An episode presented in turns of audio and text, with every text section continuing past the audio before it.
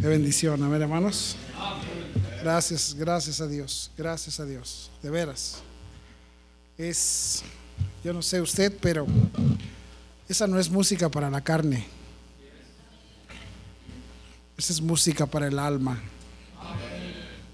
Esa es, y la letra con esa roca eterna. Vamos a, ahora ya, eh, estamos, estamos estrenando un, un micrófono. Ahorita ya pagamos este, lo vamos a pagar. Y nos queda uno aquí y estamos bien felices, amén. Me siento como un niño en el Día de los Reyes. ¿Verdad? ¿Cómo se siente un niño el Día de los Reyes, verdad? Hombre, hermanos. ¿Verdad? Este, no, pero es una bendición grande. Bueno, este, ahí mi hijo, para que quede igual que el otro. Vamos a abrir la Biblia, hermanos. Vamos a abrir la Biblia, el libro de Génesis. El libro de Génesis. Génesis. El capítulo 37. Génesis 37. Ahí búsquenle, búsquenle hasta que le atinen a la voz celestial. Todavía no le atinan, pero ahí, ahí búsquenle, búsquenle hasta que.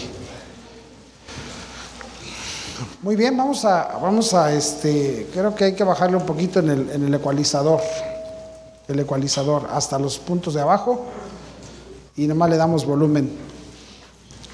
¿Verdad que sí? Bueno, parejo el ecualizador, parejo. Vamos a abrir la Biblia, entonces, Génesis 37. Nos ponemos de pie para tomar lectura. Nos ponemos de pie para tomar lectura.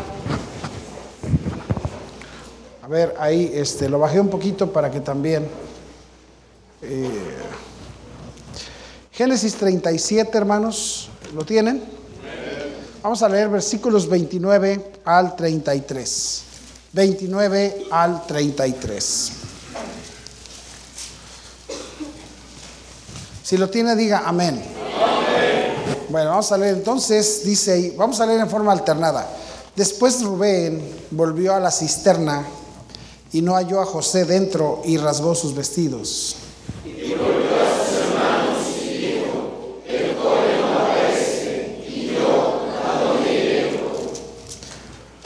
Entonces tomaron ellos la túnica de José y degollaron un cabrito de las cabras y tiñeron la túnica con la sangre.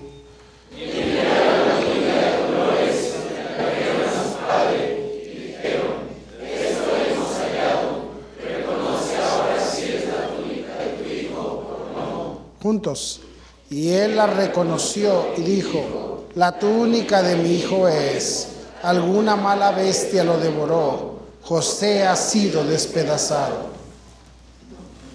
Bueno, vamos a, vamos a orar y vamos a pedirle al Señor que nos hable y que me, que me ayude a mí a poder ser un instrumento en sus manos para exponer la palabra de Dios. Amén, hermanos. Vamos a orar entonces. Padre Celestial, te damos muchas gracias por esta noche. Además, Señor, me gozo en mirar el, el corazón dispuesto de tu iglesia para estar aquí. Gracias, mi Dios. Gracias por tu amor. Gracias por poner en nuestros corazones el querer. Ahora, Dios, te ruego que me limpies. Te ruego que me ayudes y que tu palabra pueda llegar al corazón de mis hermanos. En este tiempo, Señor, donde lo más precioso que tú instituiste, que fue la familia, está siendo tan dañada. Pero bendice tu palabra y usa este inútil siervo y obra, Dios, con poder. Te ruego que me uses y que bendigas a, a cada persona aquí representada y que tu Santo Espíritu, Señor, hable a nuestros corazones. Todo esto lo suplicamos en Cristo Jesús. Amén. Tomen asiento, hermanos. Conocemos, conocemos todos la historia. Una de las historias más, eh, más comunes es la historia de José, de las que más se escuchan. Inclusive yo recuerdo, yo sin, sin saber, sin saber, fíjese que yo, hermanos, hace muchos años, este, ustedes saben a qué yo me dedicaba, y yo audicioné, hice una audición para, participar en una obra de teatro hace muchos años que se llamaba José el Soñador. Y le digo algo, jamás supe que era algo de la Biblia. Jamás. Jamás sabía yo que eso era de la Biblia. Y es una de las historias tan importantes porque todos sabemos quién fue José. José fue el hijo de Jacob, el hijo de Israel. ¿Y, cuál es la razón por la que Dios nos pone esta historia? Hemos hablado acerca de cómo Dios cuando llama, hermanos, cuando Dios llama a alguien, cuando Dios escoge a una persona, hermanos, alguna gente piensa, hay gente que me ha dicho, pastor, yo creo que Dios me ha olvidado. Bueno, si Dios te escogió, hermanos, olvídate. El Señor Jesucristo dijo que Él sabe cuántos cabellos tienes en la cabeza. Sí, ah, bueno, a los que no tienen pelo no le cuesta mucho trabajo. Sí.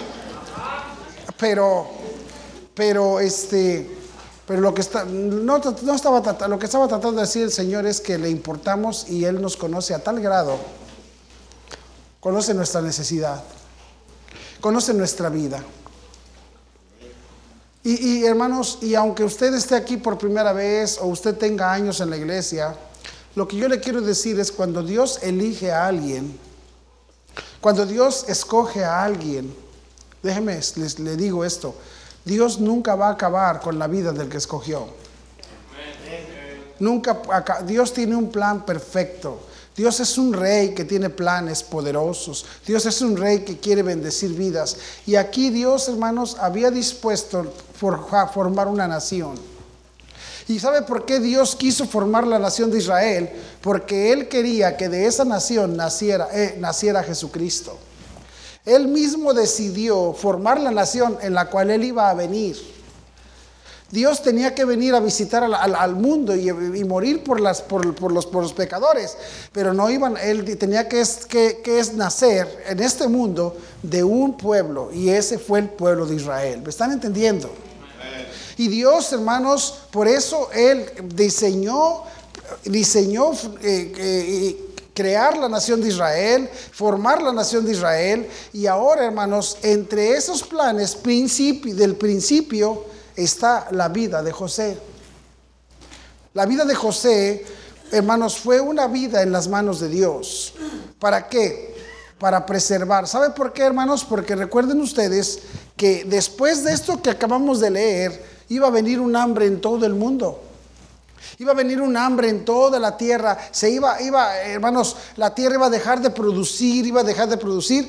Y Dios no quería que su pueblo muriera de hambre. Dios no quería que, que la familia de Jacob, que era el, los inicios de Israel, muriera de hambre. Así que entonces Dios, aunque parece que le fue mal a José por cómo, le, cómo llegó, ¿verdad? Pero todo lo que sucedió, sucedió para que eso fuera preservado.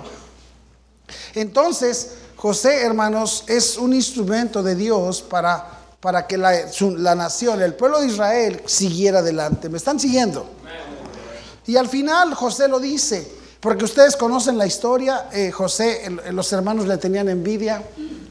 José tenía, tenía sueños que Dios le dio y los hermanos lo envidiaban por sus sueños. De tal forma que entonces ahora sus hermanos lo quieren matar.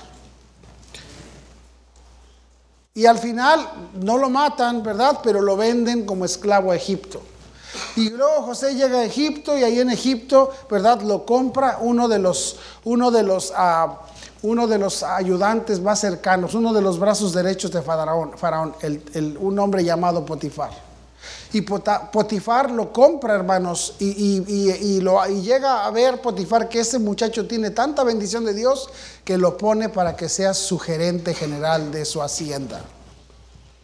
Pero la mujer de Potifar era media, media, media. Y le echó el ojito a José porque dice que José era un muchacho guapo, ¿verdad? Y ahora le echa el ojo a José y dice la historia, hermanos, y dice la historia, ¿verdad? Que lo molestaba cada día y le decía, duerme conmigo, duerme conmigo.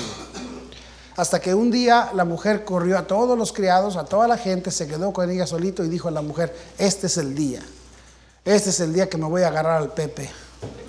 Amén. ¿Sí?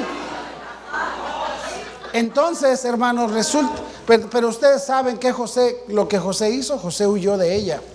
Y ahora ella le quita la ropa porque José, José se quiso zafar, se quedó con su túnica y cuando regresa el, patrón le dice, ¿qué pasó aquí? Dice, ese muchacho quiso abusar de mí. Y pues desafortunadamente el patrón le creyó más a la potifusa que a él. ¿Me entienden? Y lo echó en la cárcel. Pero dice la Biblia que aunque a José le, estaba, le pasaban todas esas cosas, dice, pero Jehová estaba con José. Así que en los, en los momentos más crueles y más difíciles, Dios estaba con José. Y ahora, hermanos, José, ¿verdad? Después ahí, ¿verdad? Eh, ahí en, en, la cárcel José conoce a dos, a dos criados que fueron, uno fue el copero de Faraón y otro el panadero. ¿Qué era el copero y qué era el panadero? Bueno, el copero era quien le servía el vino al, rey y el, y el panadero el que le daba la comida al rey. Así que, así que resulta, hermanos, resulta, ahora, hermanos, ustedes que nos visitan, es que traemos unos locos de allá de Tepexpan. Sí, pero no se espanten, así están de locos, ¿verdad? Pero son inofensivos, nada más gritan, pero no hacen nada. ¿Sí? Bueno, entonces, hermanos, resulta que, resulta que, este, ahora eh, estos dos fueron echados en la cárcel porque pensaba, el faraón pensó que lo querían traicionar. Y se dieron cuenta, entonces ahora vienen con José y les dicen, tuvimos un sueño y José le dice, bueno, el sueño, el, sueño del copero es que Dios dice que el faraón te va, te va a poner, restablecer en tu lugar y al panadero le dice, y a ti ya no, a ti ya no te van a perdonar y te van a cortar la cabeza. Y ahora el copero regresa con el faraón y ahora faraón tiene un sueño y nadie se lo puede interpretar. Y entonces viene y le dice el copero, cuando estuve en la cárcel hay un muchacho ahí que sabe interpretar sueños y se lo traen a faraón. Y conocemos la historia, les tengo que contar la historia, es importante. Entonces lo traen a faraón y José le dice a Faraón, lo que tú estás soñando es que va a haber hambre en la tierra. Esas vacas flacas que soñaste. Primero soñaste vacas gordas porque va a haber siete años de abundancia. Siete años de abundancia, pero después vienen siete años de hambre. y dice, y va a ser el hambre tan dura que los, la abundancia ni se va a notar. Lo que yo te recomiendo es que seas sabio y, hagas algo para que cuando venga el hambre no no les haga falta.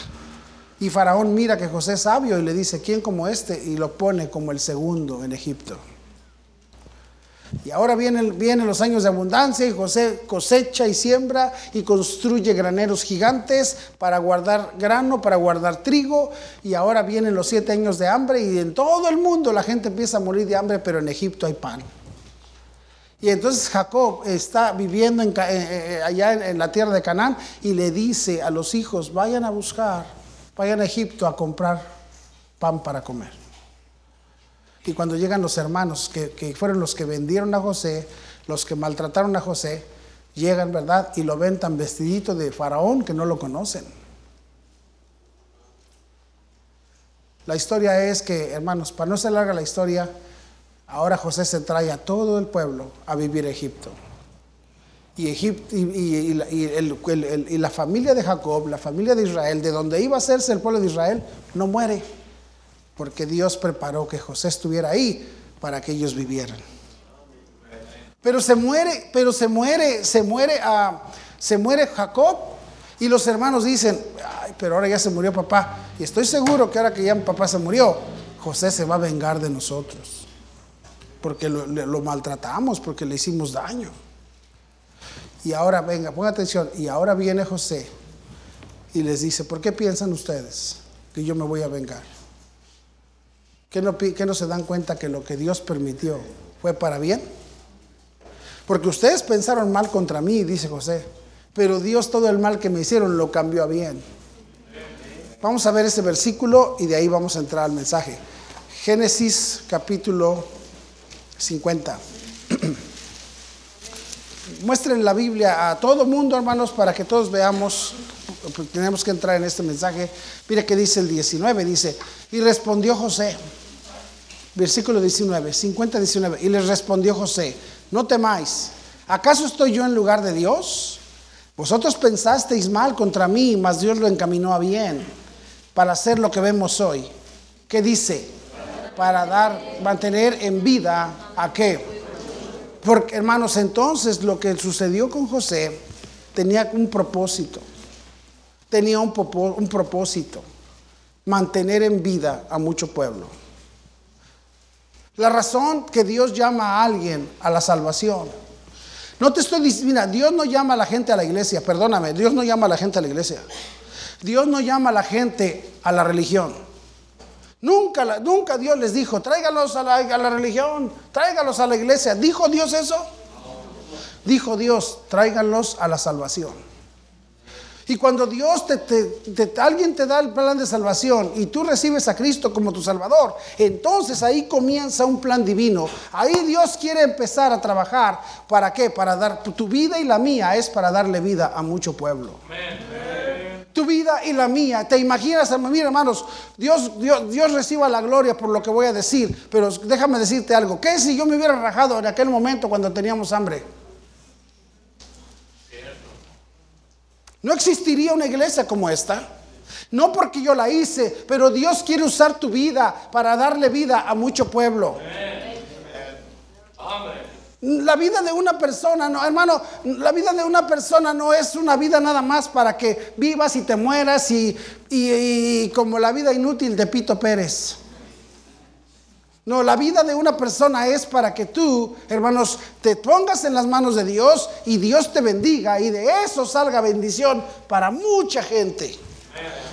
Y nadie, y nadie es diferente a otro, nadie. Nadie es diferente a otro. Dios quiere darle vida a mucho pueblo. Dios quizá, Dios, no, ustedes piensan que Dios tiene aquí a Diego nada más porque sí, tiene aquí a José Luis nada más porque sí. Miren hermanos, Dios puede, puede ser que las cosas en su vida estén difíciles en este momento, pero si ellos siguen en, el camino de Dios, un día por causa de ellos Dios le va a dar vida a mucho pueblo. ¿Cuántos jóvenes un día estuvieron en el camino de Dios? Y se fueron y cayeron en pecado y cayeron en, vicios y cayeron en vergüenza y cayeron en descrédito y ahora hermanos ya no hay gente que se beneficie de sus vidas. Pero Dios quiere que, que todo mundo se beneficie de la vida de cada uno de los que estamos aquí. No importa quién tú seas.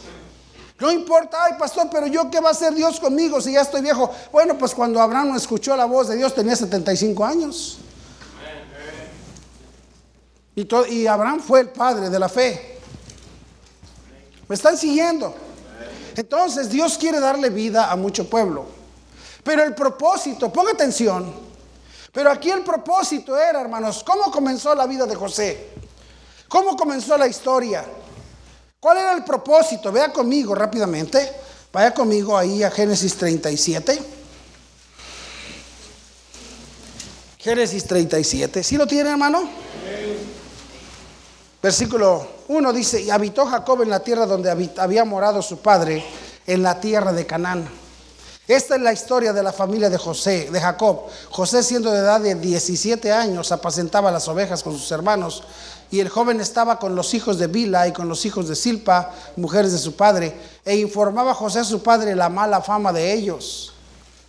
Y dice ahí, y amaba a Israel a José más que a todos sus hijos porque lo había tenido en su vejez.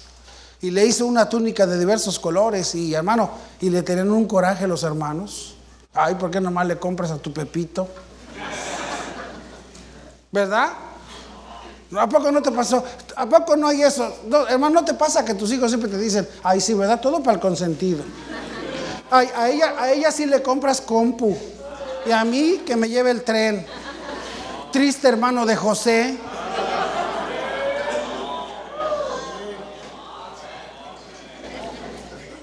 Ay, si todo se lo compran a, la, a su niña. Ay, si todo para su consentido.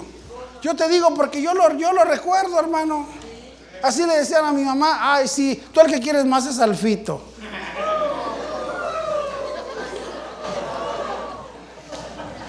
A propósito, ahora este, cuando mi mamá murió, eh, Charles sacó muchas cosas de la casa de mi mamá. Y luego por, por años las fue a guardar por ahí y el otro día fueron a sacarlas de donde las tenía alzadas en una cajita que tenía mi mamá. Y ahí adentro tenía un envoltorio con cabello. Y, y, era y, siempre, y, siempre mi mamá guardaba el cabello, pero y guardó mi cabello, hermano. Ahí donde me ven todo aprietado, yo estaba mi perito güero, hermano. Ahí donde me ven todo viejón y dado al catre, pero un día fui chulo.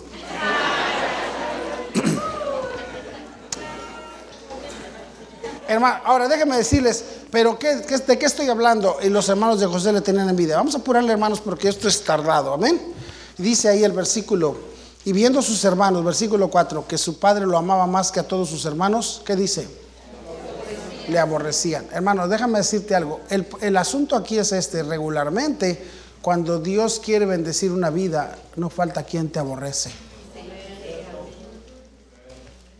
Cuando Dios escoge tu vida, empiezan las murmuraciones. Míralo. ¿Quién lo conoció? Hipócrita. ¿Qué hace allá? Ahora sí ya se cree la gran santa. Ahora sí ya se cree. La gente te empieza a aborrecer. ¿Y sabes qué? Dale gracias a Dios cuando alguien te aborrece. Dale gracias a Dios si el mundo te aborrece, porque eso quiere decir que Dios tiene un plan para tu vida. Dale gracias a Dios cuando gente, no te sientas mal. Hay gente yo no sé por qué algunos de ustedes, hermano, viven de la gente. Ay, no me quieren. Ay, pues gloria a Dios que no te quieran. Dios te quiere. Gloria a Dios que no te quieran. Gloria a Dios que las vecinas te odien. Mira, con que el Señor te quiera, ¿qué importa, hermano? ¿Sí me entiendes? Y mira lo que dice ahí. Dice, y le aborrecían. Dice, entonces José soñó un sueño. Y ahí está el sueño, dice. Y lo contó a sus hermanos y ellos llegaron a aborrecerle más todavía. Y les dijo, oír ahora este sueño que soñó de aquí que estábamos manojos en, en, medio del campo, y aquí que mi manojo se levantaba y estaba derecho, y vuestros manojos estaban alrededor y se inclinaban al mío. Le respondieron sus hermanos, ¿reinarás tú sobre nosotros? ¿O señorarás tú sobre nosotros? Y le aborrecieron aún más a causa de sus sueños y sus... Mira, si de por sí lo aborrecían porque lo quería más el papá, ahora que Dios le ha dado visión, lo van a odiar más. Ahora que Dios, te, hermano, fíjate que es importante entender que Dios empieza a trabajar en una vida, no al mismo tiempo que otros. Yo me he dado cuenta, algunos jóvenes aquí que andan como los hermanos de José. No entienden nada, no, no saben nada, andan en sus cosas, ¿verdad? Y les cae gordo aquel a quien Dios le empieza a hablar. Ay, ¿quién se ha creído? Ahora sí ya muy santo, que no sé qué. Pues Dios ya le está hablando.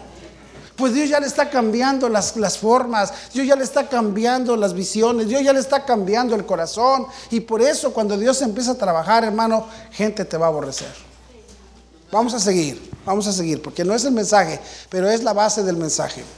Y mire qué dice ahí, versículo 11.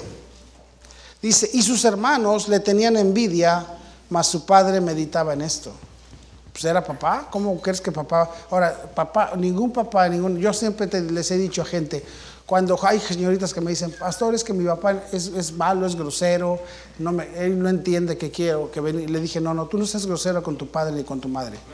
Le voy a decir por qué. No hay, yo no, fíjate, te, puedo decir algo. no hay quien te ame más en la vida que tu padre y tu madre. Ay, pero no me lo demuestra. Habemos algunos hermanos que somos brutos. No sabemos ser tiernos, pero eso no quiere decir que, hermanos, son, un hijo es un hijo de entrañas. Y por más cuervito que esté, se le va a querer, amén. Y José y, Jacob amaba a José. Vamos a apurarle rápido.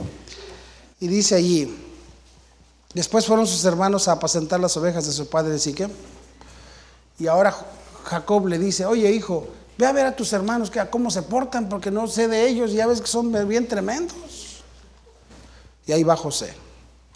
Y dice ahí, versículo 17, 18, eh, ahí va José llegando, dice, y cuando ellos lo vieron de lejos, versículo 18, antes que llegara cerca de ellos, conspiraron contra él para qué.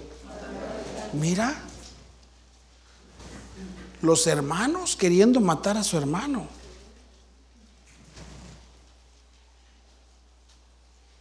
Y usted dice, pastor, hermano, sí. Hoy qué tristeza da que entre familias haya gente que no se habla, entre hermanos carnales que nacieron de la misma mamá. Que hoy día se tengan odio rencores, tristezas. Por Dios que tú no deberías de ser así, hermano. Y sobre todo si tú te llamas cristiano, no deberías tú ser así. Deja que tu hermano que no conoce a Cristo sea un malo, sea un envidioso, sea un perverso, pero tú dale caso al Espíritu Santo.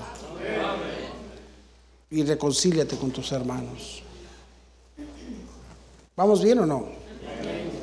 Pero los hermanos lo querían matar. Los hermanos lo querían matar. Dice versículo 19, y dijeron el uno al otro, he aquí viene el soñador. Ahora pues venid y matémosle y echémosle en una cisterna y diremos alguna mala bestia que vamos a matarlo y vamos a decir que una mala bestia lo devoró. Vamos a matarlo y nada más. Y le decimos a papá, papá, pues lo mandaste al campo y le salió una bestia y se lo tragó. Y cuando Rubén oyó esto, lo libró de sus manos y dijo, no lo matemos, no lo matemos. Y les dijo Rubén, no, no derraméis sangre, echadlo en la cisterna que está en el desierto y no pongáis mano en él, para librarlo de sus, así de sus manos y para hacerlo volver a su padre. Nomás échenlo en la cisterna, no lo maten, nomás ahóguenlo. Pues bueno, hermanos, lo tomaron, versículo 23. Sucedió pues que cuando llegó José a sus hermanos, ellos quitaron a José su túnica, la túnica de colores que tenía sobre sí, y le tomaron y le echaron en la cisterna, pero la cisterna estaba vacía, no había en ella agua. Y se sentaron a comer pan y alzando los ojos miraron y aquí una compañía de ismaelitas que venía de Galad y sus camellos traían aromas, bálsamo, mirra e iban a llevarlo a Egipto. Entonces Judá dijo a sus hermanos, ¿qué provecho hay en que matemos a nuestro hermano y encubramos su muerte? Venid y vendámosle a los ismaelitas y no sea nuestra mano sobre él, porque él es nuestro hermano, nuestra propia carne, y sus hermanos convinieron con él. Y cuando pasaban los madianitas, mercaderes, sacaron ellos a José de la cisterna y le trajeron arriba y le vendieron a los ismaelitas por 20 piezas de plata y llevaron a José a Egipto. Después Rubén volvió a, la, cisterna y no halló a José dentro y rasgó sus vestidos y volvió a sus hermanos y dijo, el joven no parece yo, ¿a dónde iré yo? Entonces tomaron ellos la túnica de José y degollaron un cabrito de las cabras y tiñeron la túnica con la sangre y enviaron la túnica de colores y la trajeron a su padre. Y dijeron, esto hemos hallado, reconoce ahora si es la túnica de tu hijo o no. Y él la reconoció y dijo, la túnica de mi hijo es, alguna mala bestia lo devoró José ha sido despedazado. Pero todos sabemos que José fue vendido. ¿Están conmigo? Pero escúcheme bien. ¿Cuál fue el, propósito de, de, la vida de José? ¿Qué dijo José al final? Para que tuviera vida, ¿qué? Hermanos, pero ¿te das cuenta cómo es la vida de nosotros? Cuando Dios nos escoge para que un día seamos de bendición a alguien, cuando Dios levanta, mira hermanos, esta, no sabemos, pero Dios puede, Dios tiene plan para esta niña. Porque ella no sabe, pero a lo mejor uno de sus hijos será un hombre de Dios. A lo mejor, eh, hermano, eh, ellos no saben, pero ellos van a, van, a, van a, ir a un lugar a donde van a alcanzar a alguien que va a cambiar una, toda una nación o todo un pueblo, todo un estado. ¿Cuál es el problema? Que una mala bestia los devore. ¿Qué pensó Jacob cuando le dijeron de su hijo? Una mala bestia los devoró. ¿Qué es lo que puede suceder para acabar con el plan de Dios en la vida de nosotros? Que una mala bestia te devore. ¿Me están entendiendo, hermanos? Ahora, no es cierto que a José lo devoró una mala bestia, pero probablemente si José, después, escúcheme bien, pero si José hubiera caído con la mujer que lo estaba tentando, ¿hubiera salvado al pueblo? Pero si José se hubiera desanimado cuando cayó en la cárcel, ¿hubiera salvado al pueblo?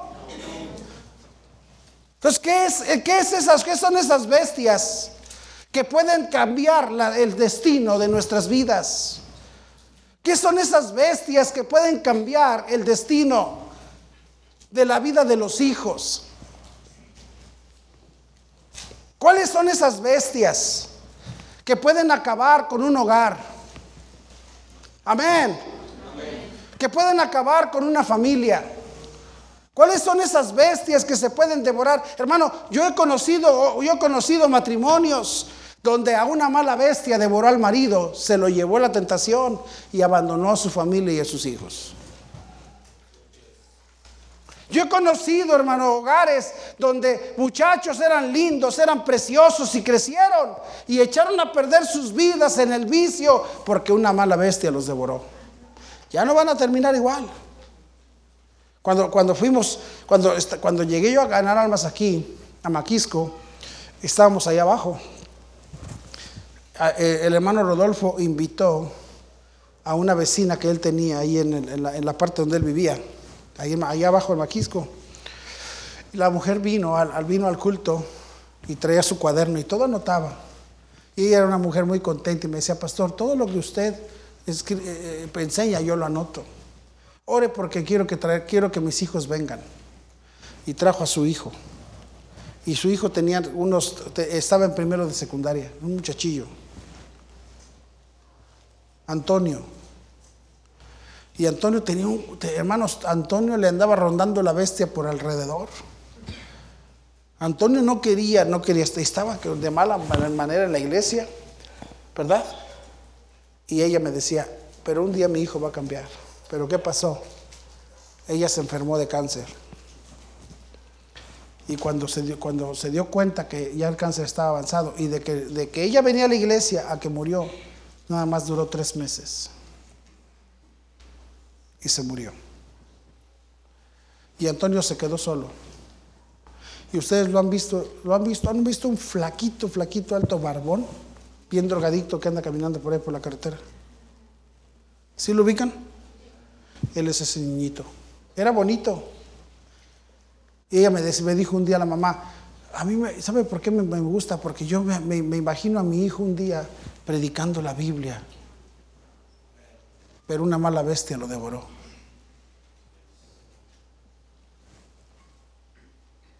Ya la vida de él no fue lo que tenía que haber sido. Ya la vida de, él no terminó donde debía haber terminado. ¿Sabe por qué?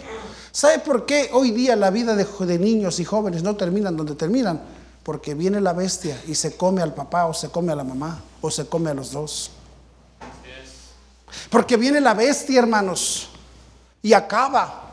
Esas bestias, esas malas bestias dañan nuestras vidas. Y la Biblia nos habla de eso. La Biblia nos habla, es cierto que la Biblia habla de una forma literal, hablando acerca de, animales que, se, brincaban las, las, bardas y se comían los niños. Es cierto, es cierto que en el camino había, no era como hoy, en el camino había de todo tipo de animales feroces y se comían a la gente, atacaban a la gente. Pero hermanos, pero escuche bien, pero también la Biblia habla de otras bestias que dañan nuestras vidas. Otras bestias que acaban con nuestras vidas. Mire qué dice ahí en el libro de Eclesiastés. Vea conmigo rápidamente. ¿Están contentos?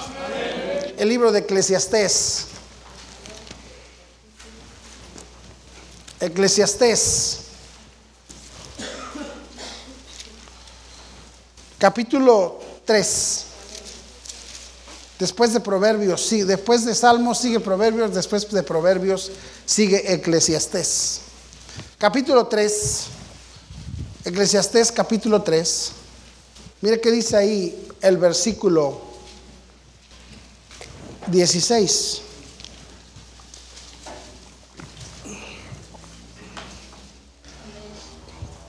Dice el versículo 16, vi más debajo del sol, dice el sabio Salomón, en lugar del juicio allí en piedad, y en lugar de la justicia allí iniquidad se da cuenta que vivimos en, dijo, Salomón, ¿sabe qué me di cuenta en este mundo? Que en este mundo hay, eh, hermanos, eh, ¿vieron, ¿quién de ustedes vio una noticia?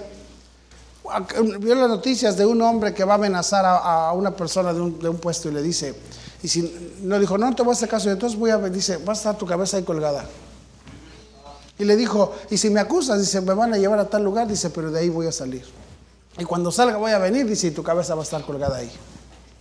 ¿Sabe qué está diciendo la gente? No, no importa que no hay justicia. Yo voy a hacer lo que me pega la gana y no me van a, y no me van a, y nadie me va a dar, me va a pedir cuentas. ¿Sabe qué está diciendo? La, ¿Sabe qué está, cómo vivimos en un mundo, hermanos? Dice Salomón, en un mundo, en el lugar de que haya justicia, hay pura impiedad. Porque los, la gente mata a otra y, lo, y, van y lo, lo detienen y luego lo sueltan libre. ¿No vivimos en un mundo así? No vivimos en un mundo donde tú te cansas y dices, ¿cómo es posible que esa gente mala, a, ese pobre hombre que iba a trabajar a su, para darle comida a su familia, esos sinvergüenzas fueron y lo mataron? ¿Te das cuenta? Es lo que está diciendo este hombre. ¿Qué, ¿Qué, mundo tan triste? Dice versículo 17. Y dije yo en mi corazón, al justo y al impío juzgará Dios, porque allí hay un tiempo para todo lo que se quiere y para todo lo que se hace. Dije en mi corazón, ¿es así? Por causa de los hijos de los hombres, para que Dios los pruebe, para que vean que ellos mismos son semejantes a qué. ¿Sabes por qué pasan? ¿Sabes por qué a veces, hermano, te pasan a ti y a mí cosas y nosotros reaccionamos para que nos demos cuenta que somos semejantes a qué? ¿Sabes por qué hay gente, por qué pasan cosas, tentaciones en la vida? ¿Por qué hay gente que de repente eh, vivió una vida pacífica y de repente se enojó y hizo una locura y acabó con su felicidad? ¿Sabes por qué? Para que nos demos cuenta que somos semejantes a las bestias. ¿Sabes por qué un hombre que estaba bien viviendo con su familia y con su, en su matrimonio y encontró una mujer ahí que lo tentó y lo sacó del balance y se lo llevó? ¿Sabes para qué? Para que nos demos cuenta que somos semejantes a las bestias.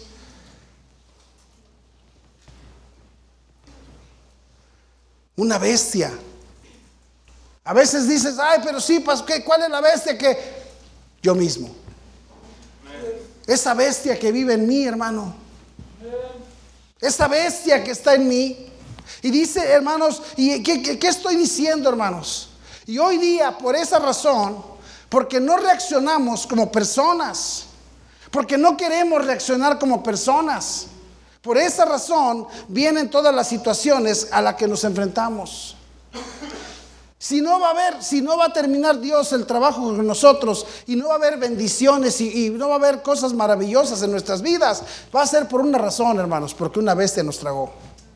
Y esa no es, y eso no tiene que ser exactamente, exactamente no tiene que ser, ¿verdad? No tiene que ser alguien, ella tiene que ser cualquiera de nosotros. Así que no dejemos que una bestia nos devore. No dejemos que una bestia nos engañe. No, permitamos que la mentira de este mundo acabe con los sueños y las bendiciones que Dios quiere hacer en nuestras vidas. Mire qué dice ahí en el Salmo 73. Que no te devore una bestia. ¿Cuál bestia, hermanos? Mira, mira qué dice el Salmo 73. El Salmo 73. ¿Lo tienen? Vamos a ver al Salmo 73. Está hablándonos del Salmo 73 de uno de los, de uno de los sacerdotes hijos de Asaf. Este sacerdote hijo de Asaf, hermanos, estaba desesperado. Estaba desesperado. Estaba enojado. Estaba enojado hasta con Dios. Mire qué le dice, qué dice, ¿por qué está enojado con Dios? Mire qué dice ahí en el versículo, en el versículo 3. Dice, porque tuve envidia de los arrogantes viendo la prosperidad de qué? ¿Sabe por qué estaba enojado con Dios? Porque él decía, ¿cómo es posible que esa gente que anda haciendo mal, esa gente que anda haciendo daño, dice, ¿trae qué carros traen? Y mira, yo, dice, yo ni para la combi traigo. ¿No te pasa, hermanos, que a veces tú llegas y dices, ¿cómo, hermano? Va, mira, fuimos una vez, andamos con una necesidad y fuimos a, y vamos y ahí teníamos un poquito de, moneditas por aquí, moneditas por allá. Le dije a mi esposa, pues vámonos a la obrera a ver qué compramos. Y ahí fuimos a la obrera, llegamos y en un carrito, pues nomás esto, eh, compra el más barato y todo. Y llegamos y no teníamos y ahí pues hicimos cuentas, dijo, sí, sí nos alcanza. Llegamos a la caja. Y cuando estamos parados ahí en la caja, llega un cuate con dos carros llenos de tequila y de cervezas. Y nosotros pagamos como, pagamos como 60, 70 pesos de lo que compramos. Y ese cuate pagó más de mil pesos de cerveza y vino. Y yo dije, yo quiero para comer y no tengo, y este quiere para chupar y le sobra. Y no te pones triste, hermano. No te pones triste cuando las cosas se ponen de ese tamaño. Este, este sacerdote de Dios estaba batallando diciendo, ¿cómo es posible? ¿Cómo es posible que pasen estas cosas? Estaba viendo la prosperidad de los impíos, estaba viendo el materialismo, estaba viendo el engaño de la gente. Y dice ahí en el versículo 16, vean lo que dice, dice, cuando pensé para saber esto, dice, fue duro trabajo para mí. Para, dice, para, yo me sentí bien mal, dice, hasta que entrando en el santuario de Dios, hasta que fui a buscar a Dios y comprendí el fin de ellos. Comprendí el fin de ellos. Está bien, yo no tengo para comer, pero yo no tengo cruda. Yo no tengo para comer, pues yo no tengo que estar ahí echando las migas, hermano. Echándole los vómitos y hasta le hacen, ah, ah.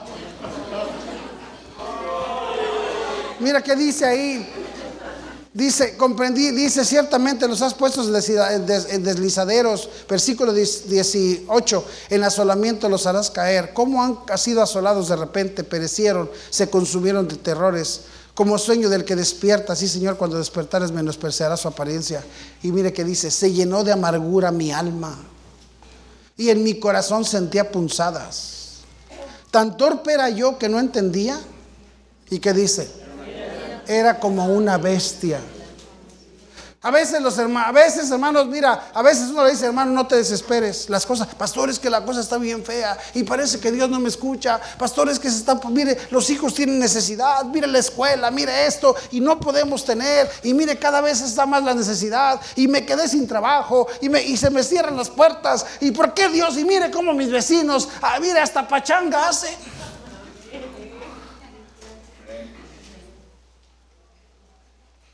¿Qué, es, hermano? Porque a veces, mire, el dinero es el, es el principio de los pleitos en el matrimonio. ¿Sabe por qué se deshacen los, los matrimonios? Por dinero. Siempre estamos peleando por dinero. Siempre estamos en el pleito, hermano. Y dice ahí, se llena de amargura el alma. ¿Cómo nos daña este asunto de mirar, eh, hermano, que todo quisiéramos y nada podemos alcanzar? Y empezamos a amargarnos y empezamos a, a tomar, hermano, y entonces vienen las tentaciones. Entonces vienen aquellos asuntos de que te invitan a hacer alguna cosa chueca. ¿Y sabes qué? Te va a tragar la bestia.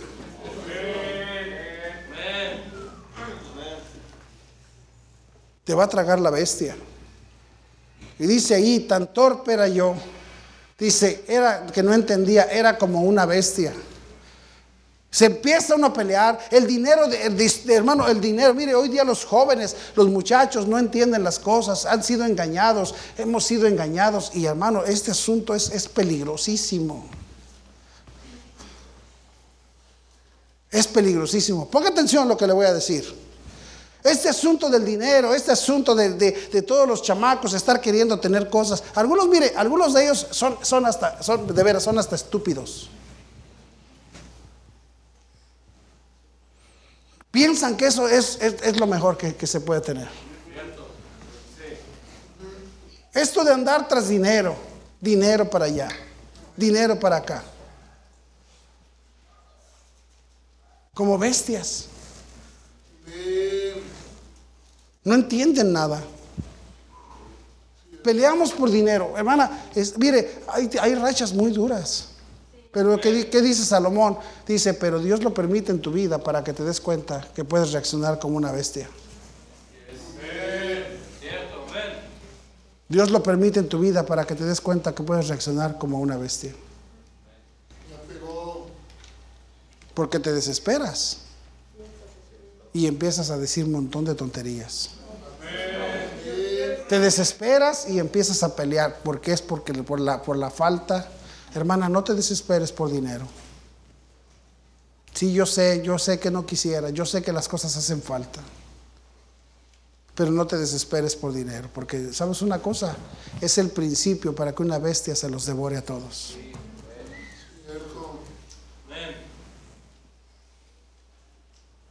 Los, piensa tú, ustedes matrimonios, piensen ahí donde están en su lugar y dense cuenta que la razón por la que más pelean, sí, se pelea por todo, pero la razón principal por la que se pelea es por el dinero. ¿Y por qué, que por qué agarras esto para esto? ¿Y que por qué hiciste el otro? Y reclamos por dinero. Y reclamos por dinero.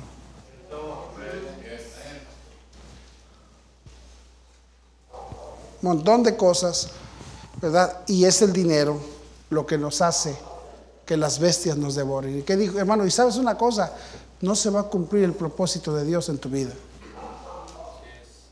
No se cumple. Mire, vea conmigo el libro de Apocalipsis, por favor. El libro de Apocalipsis. Apocalipsis capítulo 13. Apocalipsis capítulo 13. ¿Y tú por qué no traes Biblia? ¿Eh? Y estás con el celular. Salte, vete, corre. Vete a tu casa, córrele. Pues no, trae Biblia. No traigas celular. O léela con tu compañero. Para eso quieren nada más esas cosas. Esas bestias los van a devorar.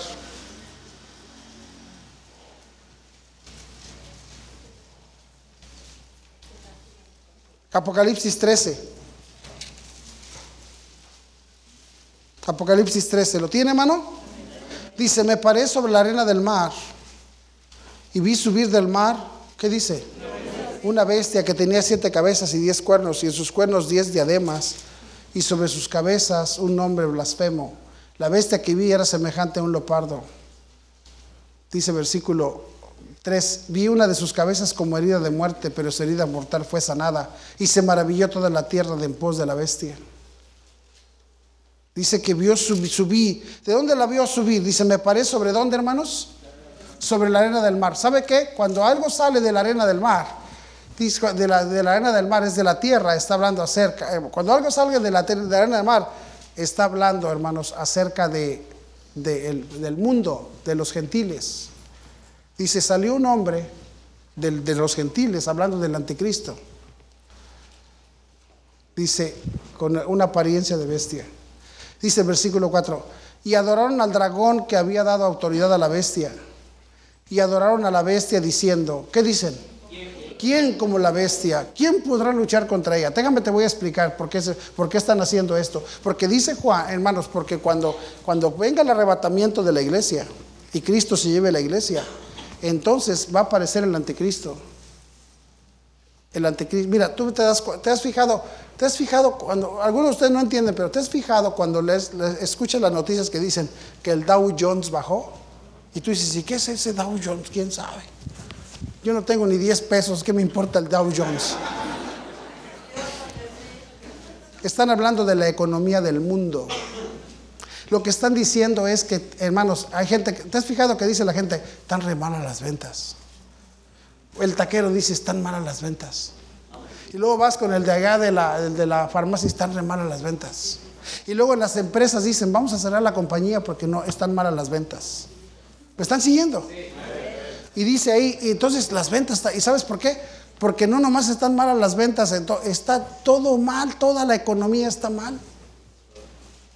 El hombre está haciendo malas decisiones con el dinero, no sabe cómo dirigir el dinero. Y, entonces el mundo, hermanos, por eso el mundo perece de hambre.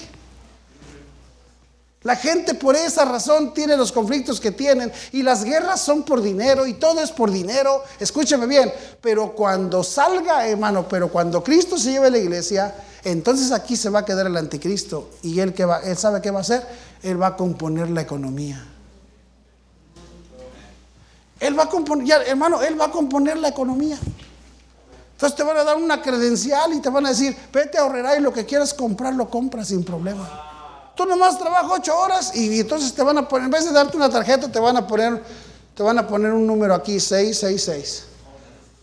Y vas a agarrar tus tres carros llenos de la horrera, vas a llegar a la caja y van a decir, tut, tut, tut, y ya nada más al rato paga y nomás pones la mano. Y ya se pagó. Y vas a llegar a tu casa y vas a decir, ay mamá, mira cuánto cereal y cuánta leche, cuántas cosas. Y van a decir, qué bonito, gracias a Dios por la bestia. No vas a decir así, pero como se llame, porque él se va a buscar otro nombre. Pero es lo que dice Dios, así van a decir, ¿quién como él que ya compuso la vida?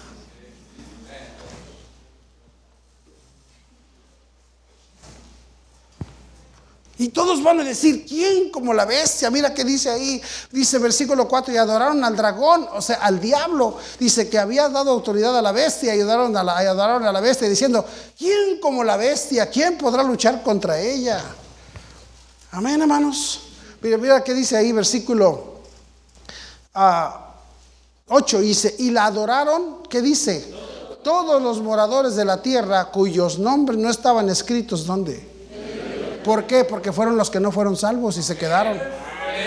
Fueron los que no fueron salvos y se quedaron aquí. Los salvos se fueron al cielo y los que se quedaron son los que no tenían, no fueron, no tenían salvación. Su nombre no fue, no fue escrito en el libro de la vida y ahora dijeron y ahora él los va a engañar diciendo yo soy el Cristo, yo soy el Hijo de Dios y van a decir mira él es, ya llegó y los judíos van a decir él es el que estábamos esperando. El otro fue un impostor, aquel que murió fue un impostor. Este es el que compuso las cosas. Él le devolvió el reino. ¿Sabes qué va a hacer? Le va a decir a los, a los, a los, le va a decir a los, este, a los musulmanes, sálganse de ahí de Jerusalén, de la mezquita, y entréguensela a los judíos para que hagan otra vez sus, sus, este, sus sacrificios a Dios, porque yo soy Dios. Y los musulmanes se van a salir y van a decir, mira, no pelearon, Él los convenció, Él es Dios. ¿Quién como Él? Pero ya se los tragó la bestia a todos. A todos. La gente está buscando quién le resuelva la vida. ¿Quién le resuelva la vida? Por eso, hermanos, eso de la codicia y eso del, deseo de tener algo y eso de andar ahí peleándonos y queriendo, hermanos, qué, qué tristeza da hoy día de cristianos que están buscando más lo material que la bendición de Dios. Por eso se han dañado los hogares.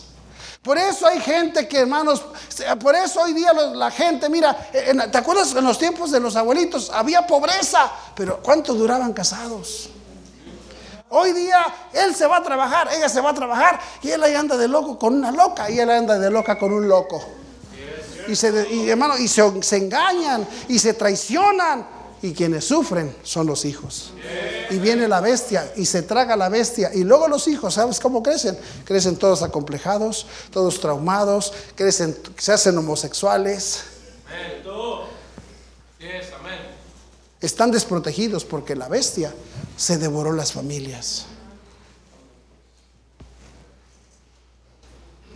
La bestia se devoró la familia. La bestia se devoró al esposo. Y todo, ¿sabes por qué fue? Por la ambición de tener más. Por la ambición de que es que yo acomodé el lugar, quiero ese. Yo quiero tener esa cosa. Yo quiero hacer esa pachanga. Yo quiero hacer el otro.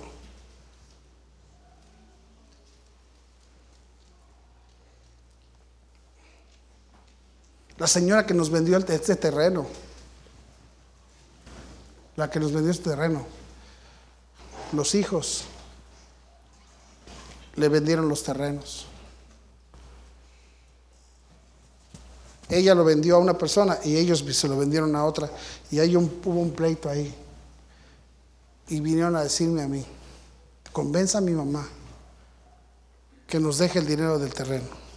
Yo le dije, pero ese terreno ya, ya lo vendió a una persona y ustedes a otra. Por eso, dígale a esa persona que si nos lo paga a nosotros.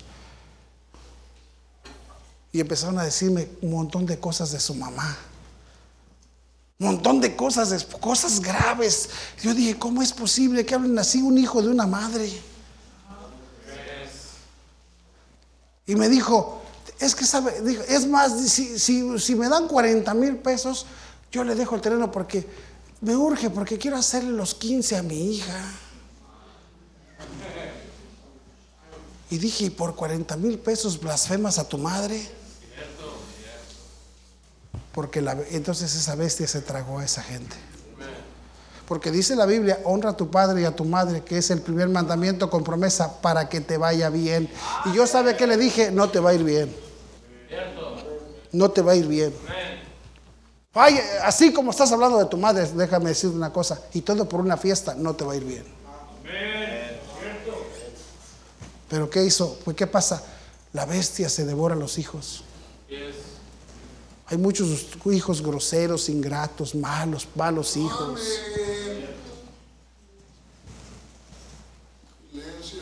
Malos hijos con sus padres. ¿Sabes por qué eres un ingrato y un grosero con tu madre? Porque la bestia te está tragando poco a poco. Pastor, yo no soy grosero, pero no eres grosero, pero traicionas a tus padres. Muchos de ustedes, su papá anda ahí ya grande, trabajando, trabajando duro para que ustedes tengan otra vida y ustedes juegan con eso y son unos sinvergüenzas y todo eso, no te va a ir bien, la bestia te está tragando. La bestia te está tragando.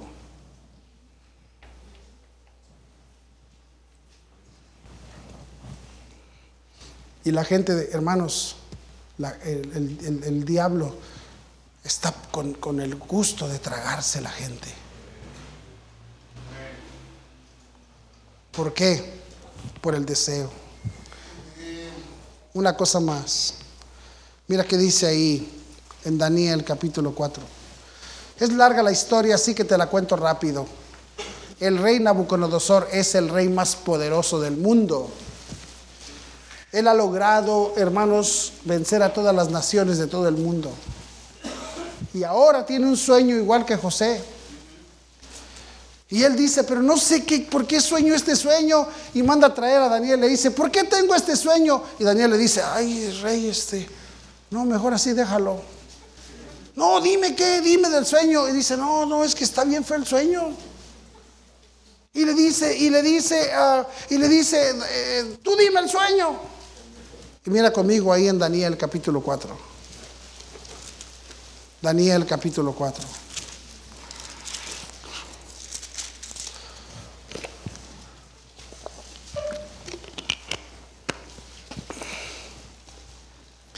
¿Lo tiene ahí, hermano? Mire qué dice el versículo 20. Dice, ya le, ya, le, ya le dijo el sueño y le dijo Daniel, mira, este es el sueño que soñaste. Le dice, el árbol que viste que crecía y se hacía fuerte, Pon atención. Dice, y cuya copa llegaba hasta el cielo y que se veía desde todos los confines de la tierra, cuyo follaje era hermoso y su fruto abundante y en que había alimento para todos, debajo del cual moraban las bestias del campo y en cuyas ramas anidaban las aves del cielo. Tú mismo eres, oh rey, que creciste y te hiciste fuerte, pues creció tu grandeza y ha llegado hasta el cielo y tu dominio hasta los confines de la tierra. Soñaste ese árbol gigante, dice, que tenía unas ramas grandes. Y dice, y en esa sombra venían los animales y se cobijaban de sombra. Y las aves hacían nidos. Dice, todos se beneficiaban de ti. Qué bendición, hermano, cuando Dios te bendice y mucha gente recibe bendición de ti. Qué bendición por padres de familia que son un árbol para su mujer y se protegen sus hijos. Qué bendición por una madre de familia que es un árbol precioso donde sus hijos se, guardan y se protegen. Y ahí hay bendición. Tú puedes ser una, una gran bendición para que tus hijos salgan adelante. ¿Vamos bien, hermanos? Y dice, eres tú mismo, rey. Versículo 23. Y en cuanto a lo que vio el rey, en cuanto a lo que vio el rey, un vigilante y santo que descendía del cielo y decía, cortad el árbol y destruidlo, mas la cepa de sus raíces dejaréis en la tierra con atadura de hierro y de bronce en la, en la hierba del campo y se ha mojado con el rocío del cielo y con las bestias del campo, o sea, su parte, hasta que pasen sobre él siete tiempos. Esta es la interpretación, oh rey. Y la sentencia del Altísimo que ha venido sobre mi Señor el rey, que te echarán de entre los hombres con las bestias del campo será tu morada y con hierba de campo te apacentarán como a los bueyes, y con el rocío del cielo serás bañado, y siete tiempos pasarán sobre ti hasta que conozcas que el Altísimo tiene dominio en el reino de los hombres y, a quien, y que lo da a quien él quiere. ¿Qué le está diciendo Daniel? Le dice, tú eres alguien de cual todo el mundo, Dios te hizo poderoso para que la gente se beneficiara de ti. Dios te ha dado una, te ha dado una responsabilidad para que otros se beneficien de ti. Dios no te bendice porque Dios te bendice para que otros vengan y se cubran con tu sombra. Cuando Dios bendice a una persona, no la bendice para que sea un egoísta. Cuando Dios bendice a una familia, no la bendice para que ande ahí nada más viviendo su vida. Dios la bendice para que sean de bendición a otros. Cuando Dios bendice un matrimonio es porque quiere que un día otros matrimonios que tanto batallan vengan contigo y tú los aconsejes y tú puedas ser de bendición sobre sus vidas. Cuando Dios bendice a un joven y le da unos buenos padres y le da padres que, correctos, padres temerosos de Dios, es para que el joven sea agradecido y vaya y ayude a otros jóvenes que no tienen las bendiciones que él tiene. Dios bendice, cuando Dios bendice a una señorita y le da una vida estable, es para que ella sea de bendición. Pero ¿qué pasó con este? No quiso ser bendición y se volvió soberbio. ¿Me están siguiendo? Versículo 26 dice, y en cuanto a la orden de dejar en la tierra la cepa de las raíces del mismo árbol, significa que tu reino te quedará firme, luego que reconozcas que el cielo gobierna. Por tanto, Rey, acepta mi consejo, tus pecados redime con justicia y tus iniquidades haciendo misericordias para con los oprimidos, pues tal vez sea eso una prolongación de tu tranquilidad. Todo eso vino sobre el rey Nabucodonosor. ¿Y sabes qué hizo? Vino, vino al culto, el pastor le predicó, el pastor Daniel le predicó y se fue y dijo, me vale. Versículo 29. Al cabo de 12 meses, paseando en el palacio real de Babilonia, habló el rey y dijo, ¿no es esta la gran Babilonia que yo edifiqué? para casa real con la fuerza de mi poder, lo que te, a mí no me van a tener que decir lo que yo haga porque es mío, yo me lo he ganado con el sudor de mi frente. Y dice, y para gloria de mi majestad, aún estaba la palabra en la boca del rey cuando vino una voz del cielo, a ti te, se te dice, rey Nabucodonosor, el reino ha sido quitado de ti, y de entre los hombres te arrojarán, y con las bestias del campo será tu habitación y como a los bueyes te apacentarán, y siete tiempos pasarán sobre ti hasta que reconozcas que el reino de los hombres, que, que, perdón, que el Altísimo tiene el dominio en el reino de los hombres y lo da a quien Él quiere. No, hermano, las bendiciones no proceden de tu fuerza y de tu capacidad. Lo que Dios, lo que las bendiciones han venido de Dios. No digas, esto yo, esto yo me lo he ganado, esto es mío, porque lo he de dar. No seas así, hermano. No seas soberbio porque Dios, porque te va a comer una bestia. Sé humilde y comparte tus bendiciones con los demás. Sea, hermano, hoy día Dios nos ve. Mira, un tiempo, yo recuerdo, yo cuando llegué a Cristo, a los pies de Cristo, veas de ver cómo batallábamos mi mujer y yo. Y éramos jóvenes y batallábamos.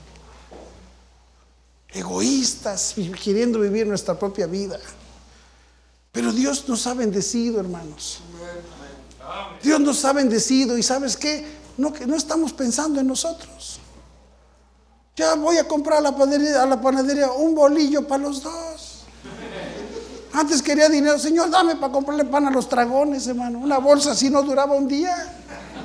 Y ahora un bolillo para los dos. ¿Tú crees que necesitamos algo? Queremos más para que poder dar algo, para poder ser de bendición a alguien.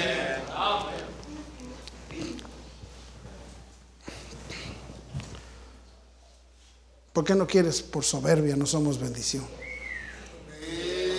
Y por soberbia tú dices, a mí no me tienen que decir cómo ser, qué marido ser, aquí yo grito, aquí yo mando. Y tienes una casa triste. Un montón de muchachos que se los tragó la bestia porque son unos soberbios. Que no dejas ese pecado cochino que te está tragando una bestia por el pecado porque eres soberbio. Y dices, ¿yo qué? Yo no tengo nada, a mí no me tienen que decir nada te está tragando una bestia.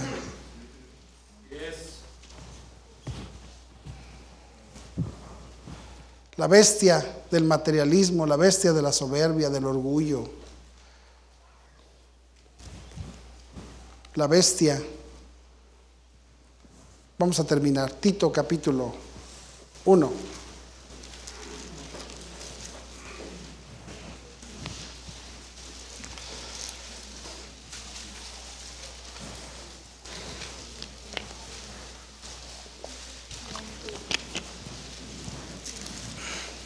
Me queda muy poquito tiempo, así que apúrenle, hermanos. Tito 1, ¿está bien? Pablo le manda una carta a, Tito, su colaborador, mire qué le dice en el versículo 5, dice, por esta causa te dejé en Creta, para que corrigieses lo deficiente. ¿Sabes por qué te mandé a Creta? ¿Por qué dice en Creta? Porque en Creta había una iglesia, hermanos. Y Pablo le dice, mira, estos hermanos de la iglesia, no, ah, dice, para que corrijan lo deficiente. ¿Sabes qué significa eso? Que no todo lo hacían mal. Nada más hay cositas que sí están mal. Ahora le dice, mira, todos los hermanos tienen cosas buenas, pero tienen cosas que no están bien. Toda la gente ahí en Creta hace cosas que no están bien. Hay algo bueno en ellos, dice, pero nada más te mando para que corrijas. ¿Qué dice ahí? Lo deficiente. Dice, quiero que corrijas las cosas que no se están haciendo bien. Porque si no corriges eso, se los va a tragar la bestia. Mira qué le dice. Versículo.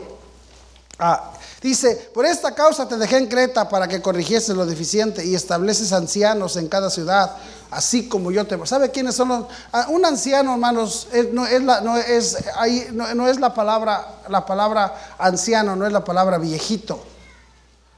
La palabra anciano es la palabra eh, presbútero el presbútero era como el que cuidaba, como el ejemplo. El anciano, el anciano es el ejemplo, dice, establece ancianos para que corrijan lo deficiente, para que compongan las cosas que no están bien. Mire, déjeme decirle algo. Por ejemplo, mi esposa y yo, ¿verdad? tenemos cosas muy buenas entre ella y yo, pero hay cosas que entre nosotros están deficientes. ¿Sí me explico? Mire, ve allá porque allá está un muchacho que se llama Diego y Diego tiene buenas cosas. Yo lo he visto y Diego tiene buenas cosas, pero todavía tiene deficiencias. ¿Sí me están siguiendo? Entonces lo que le está diciendo eh, Pablo a Tito es, ve allá para corregir lo deficiente. Y quiero que vayas y pongas ancianos, gente ejemplar. Hermano, ¿cómo necesitamos hoy día en la iglesia gente así? Gente que pueda, hermano, dice, para que corrijan lo deficiente. ¿Y qué es lo deficiente? Mire que dice ahí, versículo 6. El que fuera irreprensible, ¿qué dice? A una marido de una, dice, pon ancianos, dice, pero que, dice, pero que no anden ahí con dos, tres viejas, dice, porque. No, ve, chécalo, checa, dice, un, presbútero tiene que ser uno que nomás tiene una sola mujer. Amén. Y dice ahí, y que tenga hijos creyentes y que no estén acusados de qué? Dice, y no, y no lo pongas al anciano, dice, que dice, no lo pongas de ejemplo, dice, si tiene hijos rebeldones. No lo pongas de ejemplo si sus hijos andan haciendo barbaridad y media. No lo, no lo pongas en liderazgo, dice, si el hijo no anda bien. O si la hija no anda bien.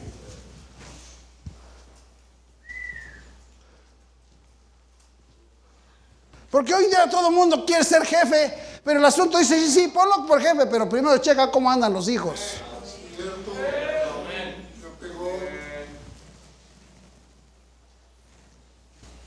Que no tenga un chamaco rebelde. Dice, ¿por qué? Porque si no corrige lo deficiente, mira qué dice allí. Dice versículo 10. Porque hay aún muchos contumaces, habladores de vanidades y engañadores, mayormente los de la circuncisión, a los cuales es preciso tapar la boca, que trastornan, ¿qué dice? Casas enteras, enseñando por ganancia deshonesta lo que no conviene. Uno de ellos, su propio profeta, dijo, los cretenses, siempre mentirosos, ¿qué dice? Esos son, se los, son bestias, se los tragó una bestia. Enséñales cosas, hay cosas buenas, dice, pero corrige lo deficiente de ellos, porque si no corriges esos detalles chiquitos, se los va a tragar la bestia.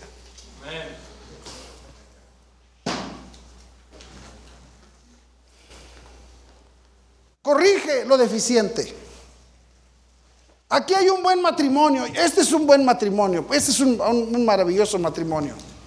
Entonces yo como, como anciano tengo que estar al pendiente para ver qué es lo que no está funcionando, qué es lo deficiente. Ellos tienen cosas muy buenas, ¿verdad que sí, hermanos?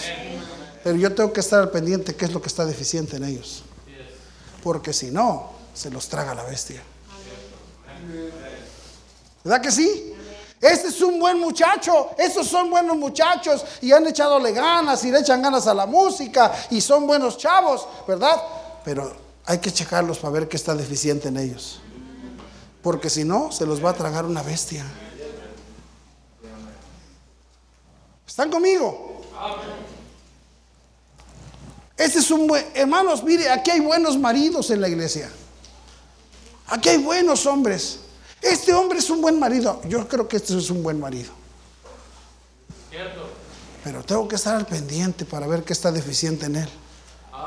Porque no quiero que se lo traiga una bestia y se deshaga ese hogar tan lindo que él tiene.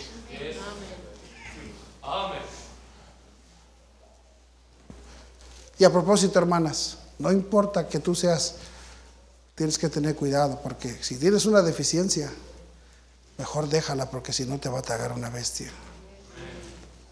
Y puedes abandonar ese hogar que tanto respeto te daba y tanta bendición.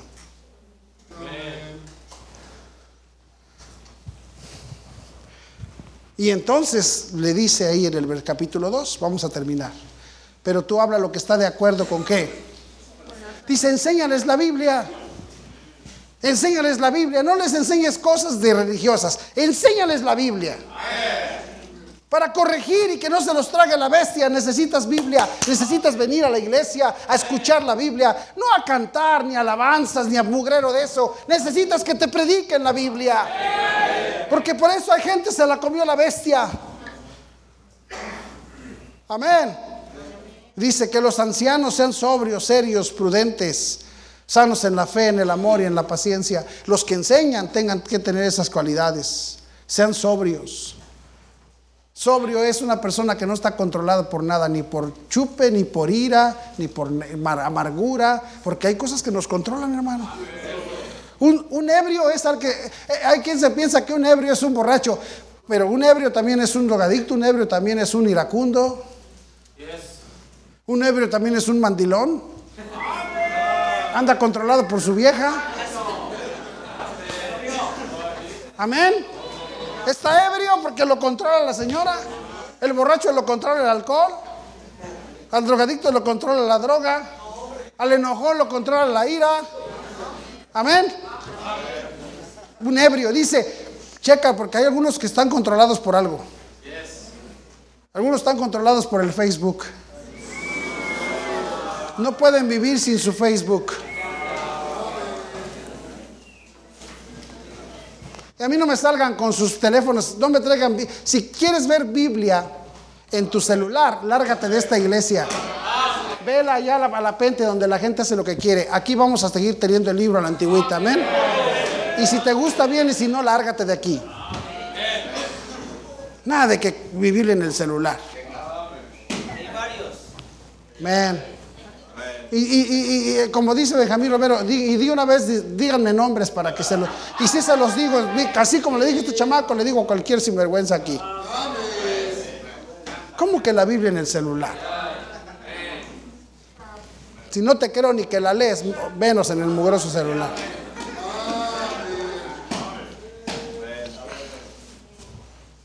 Bueno, pero yo venía amable esta noche. Que los ancianos sean sobrios, prudentes, que no lo controle nada. Que no lo controle la ira, que no lo controle, escúchame bien, que no te controle la lascivia. Porque por hermanos, escúchame, sí somos hombres, sí somos hombres. Y yo sé que, y, todos los que somos hombres, yo sé, yo, yo sé lo que es ser un hombre. Y yo sé las tentaciones que tenemos. Y yo sé los apetitos que tenemos. ¿Me están entendiendo? Y yo sé las mañas que tenemos. No dejes que eso deficiente dañe tu matrimonio.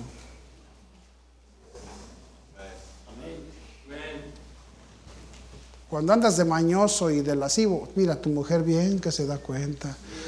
No tiene que, no tiene que cacharte en la movida. Ella nomás con el puro olor dice, este anda.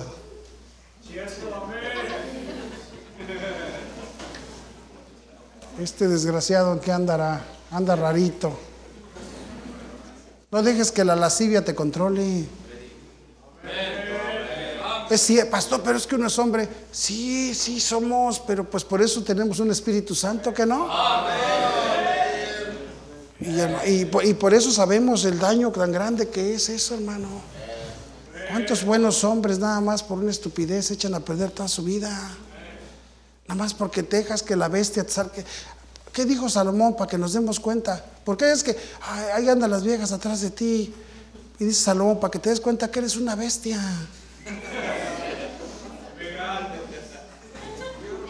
hermano, pastores, buenos hombres de Dios, predicadores, que se fueron con una mujer.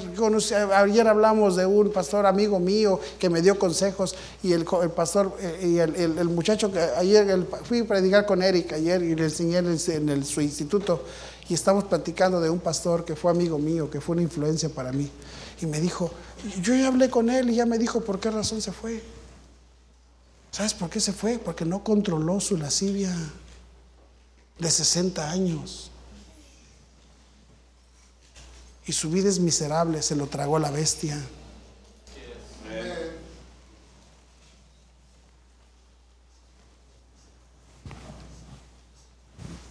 La lascivia. Hermanos, si de por sí los, los hombres somos tan perversos de ojos, dice la Biblia.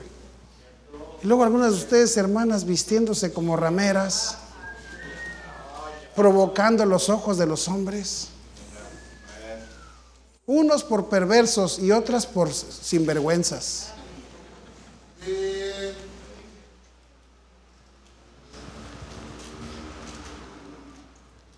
Dice ahí, mira, por eso mira que dice, las ancianas, las ancianas asimismo sean reverentes en su porte. Porque si no te vístete reverente, hermana, tienes que tener un porte de respeto reverentes en su porte. Cuando, mira, cuando venía la princesa, hermanos, la, gente la reverenciaba porque venía pasando y todos la reverenciaban. Que cuando pases tú no digan, mira, ahí va la loca, a ver qué le veo. Que digan, ahí viene esta mujer que es una mujer respetable.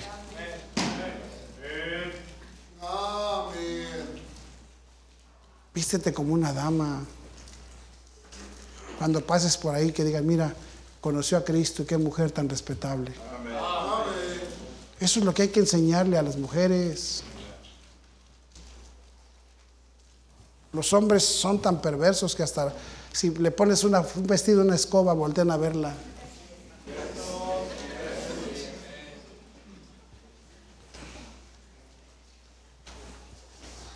A ver qué se le ve.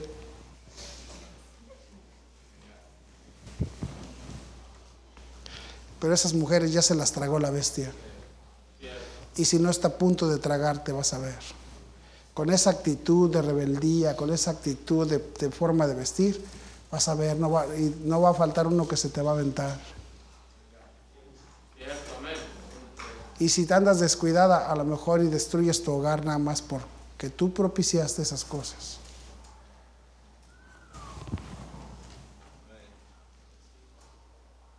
Mira que dice ahí. Dice, asimismo sean reverentes en su porte, no calumniadoras, que enseñen a las mujeres jóvenes a amar a sus maridos y a sus hijos, a ser prudentes, castas, cuidadosas de su casa. Hoy las mujeres de la iglesia tienen que enseñar a las mujeres jóvenes a todo eso. Qué bendición, mire, qué bendición por estas niñas que cantaron, porque cantan lindo, ¿verdad que sí? Pero a mí, que me, a, mí, a mí no me llena la panza un canto de mi mujer. Ahorita que, ahorita que lleguemos, ahorita yo ya tengo hambre, cuando lleguemos a la casa, le voy a decir, ¿qué vamos a hacer? Y me va a hacer, uh". Eso no me llena. A mí me llena, que me, a mí me llena que me fría unos frijoles, eso sí me llena. No, es, no está mal que cantes, pero también que te salgan unos frijoles refritos. No está mal que cantes, pero que sepas poder pegarle un botón a la camisa. No traes al viejo ahí todo mal planchado, mal cosido. Ahí lo traes todo arrugado. Da vergüenza ver a algunos de ellos. Muy cristiana, pero ya te tragó la bestia. Amén. No, a mí no, a mí los sí, que me, y me gusta aquí en la iglesia, pero ¿qué? El otro, eh, fíjate, escucha bien, el otro ya, y, y bueno, tómalo como quieras. El otro día estamos ahí en la casa y sonó, sonó el teléfono y yo tengo un, un, timbre para los hijos, ya sé cada timbre de quién es y sabía que era, y entonces sonó timbre y dije, es Alan. Y ya este, digo, bueno, y me dice, este, hola suegro, este, ¿cómo están? Le digo, bien, ¿no está mi suegra ahí? Le dije, sí, te está escuchando. Y dice, ah, suegra, este, es que voy a hacer albóndigas a Alan, pero no encuentro hierbabuena. ¿No sabes qué le puedo echar en vez de la hierbabuena? Una gringa, hermano, que comía puras hamburguesas y puros hot dogs. Y ahora tener un marido mexicano que le gusta comer y está pensando, ¿cómo echarle las albóndigas? graduada de instituto bíblico, que canta, uh",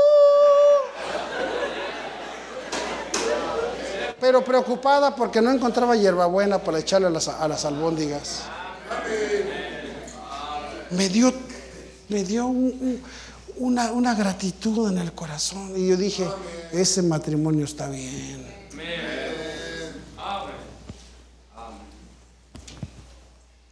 No sabía, pero ama a su marido y, lo, y aprendió.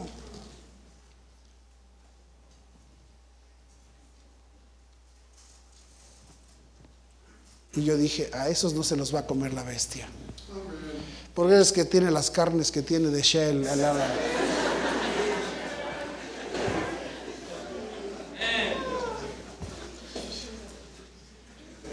¿Qué dijo Jacob? A José se lo comió una bestia y ya no se va a cumplir el propósito de Dios. Hermano, Dios quiere bendecir tu vida. Dios quiere bendecir tu familia. Dios quiere, joven, Dios quiere bendecirte. Señorita, Dios quiere, no dejes que te coma esa bestia. No permitan que se los coma la bestia.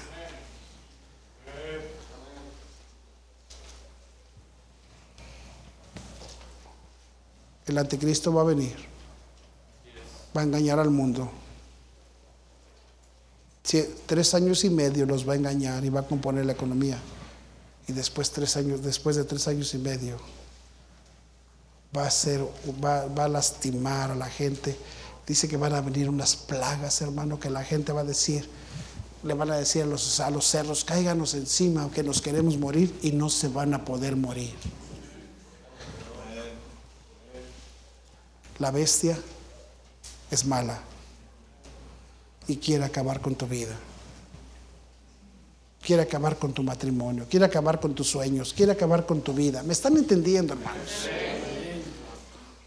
No dejes que una bestia te coma. Vamos a orar.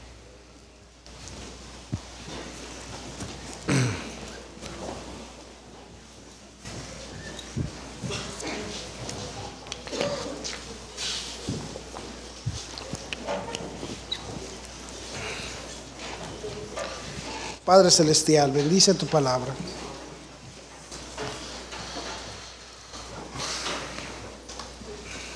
Ayúdanos, Señor, a entender por qué las vidas se destruyen, por qué los hogares se acaban, porque la bestia se los ha comido.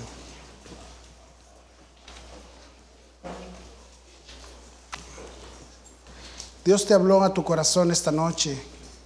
Dobla tu rodilla y dile, Señor, bendíceme. Yo no quiero que, terminar comido por la bestia. Yo no quiero que mi casa se la coma esa bestia. No quiero que mi esposo se lo coma una bestia. No quiero que a mis hijos se los coma una bestia.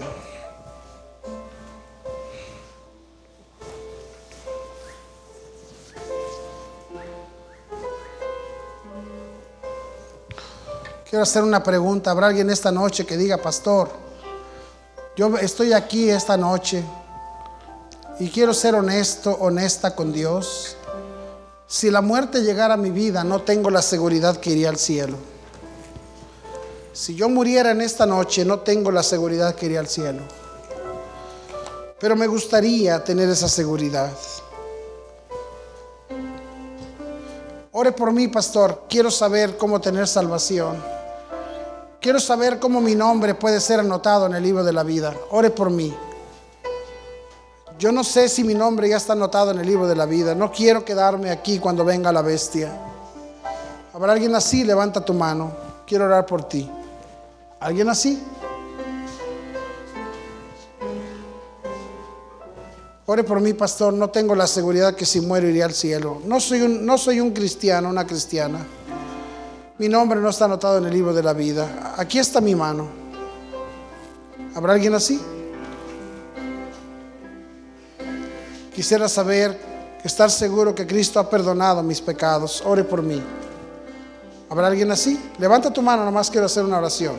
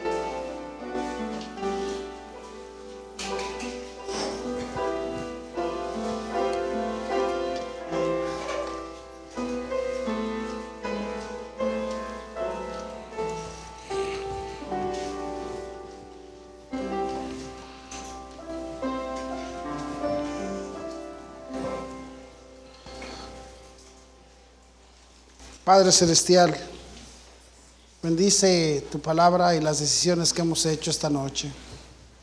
Bendice nuestras familias, nuestros hogares. Dios, sabemos que tu palabra dice cómo va a terminar el mundo, tragado por la bestia. Ayúdanos a nosotros, Señor, que no sea así. Desde José, desde Génesis hasta Apocalipsis, la bestia está ahí amenazando nuestras vidas. Bendice tu palabra. Te lo pido en Cristo Jesús. Amén.